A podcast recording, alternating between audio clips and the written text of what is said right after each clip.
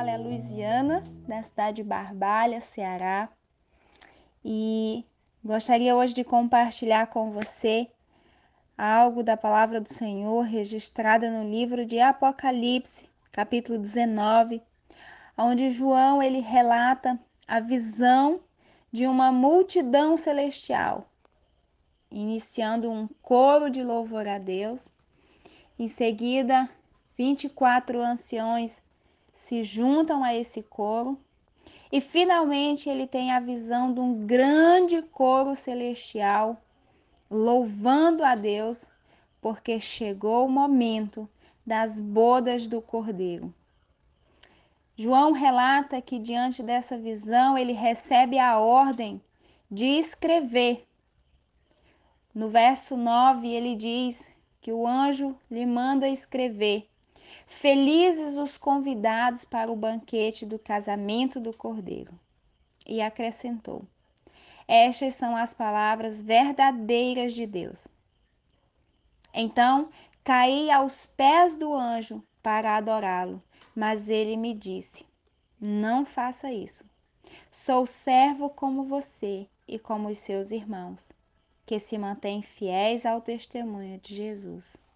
Adore a Deus testemunho de Jesus é o espírito de profecia. Queridos, é incrível quando nós lemos o livro de Apocalipse, como a gente fica fascinados é, diante das revelações descritas por João do porvir. E hoje eu queria compartilhar com você algo muito particular aqui da minha região a cidade ao lado de Barbalha é a cidade de Juazeiro do Norte, aonde existe a estátua do Padre Cícero, lugar de romaria, de idolatria. É... Para você ter ideia, existe duas romarias grandes no ano, é, que é a do período da Páscoa e a do período do Dia de Finados, aonde praticamente a cidade triplica de tamanho, por conta dos romeiros que vêm das mais diversas regiões do Brasil.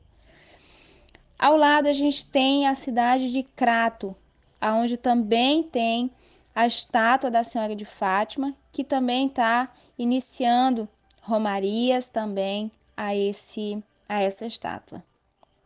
Recentemente houve a beatificação de uma menina chamada Benigna. Benigna era uma menina, uma jovem, que há muitos anos atrás ela um homem se interessou por ela, queria namorá-la e ela não aceitou. Esse homem então a violentou, estuprou e por fim lhe tirou a vida. Essa menina hoje ela é considerada santa por a população por ter se mantido casta, ter conservado a sua pureza, não ter cedido e por isso ela acabou sendo morta. Mas hoje ela protege meninas e crianças que são alvos é, de abuso, de violência. Por que, que eu trago esse assunto para vocês hoje? Diante desse texto que talvez na sua cabeça não faça nenhum sentido.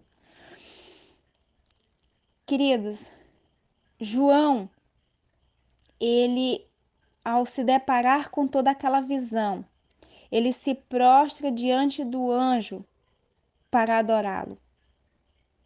Mas o anjo lhe impede de fazer isso. João estava prestes a adorar o alvo errado. Assim como na minha região existe inúmeras pessoas adorando o alvo errado e atribuindo milagres à pessoa errada. O texto relata Logo adiante, que então João tem novamente os céus abertos, e sim, ele vê um cavalo branco com um cavaleiro que se chama fiel e verdadeiro. O texto vai relatar então a entrada de Jesus, o julgamento da besta e a vitória, né, de Cristo. E no verso 16 diz que em seu manto, no manto do cavaleiro, fiel e verdadeiro, no seu manto e em sua coxa está escrito: Rei dos reis e Senhor dos senhores. Por que, que eu trago isso? Porque não existe ninguém que seja maior do que ele. Não existe ninguém que, a, que possa fazer milagres. Não existe ninguém soberano, porque Ele é o Rei dos Reis e Senhor dos Senhores. E como João ouve do anjo, nós também hoje possamos abrir os nossos olhos, os nossos ouvidos, a nossa mente e ouvir do Senhor. Que nós venhamos ouvir do Senhor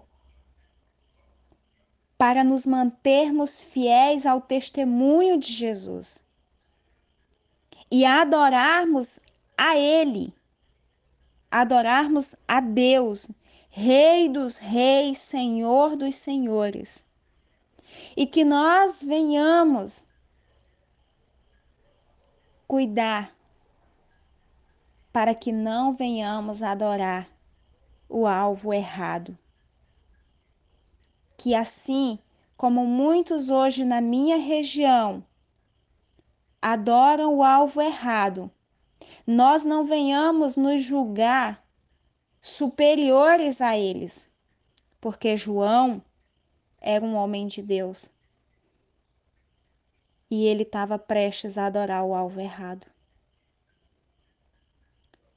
Que Deus abençoe a minha e a tua vida. Em nome de Jesus.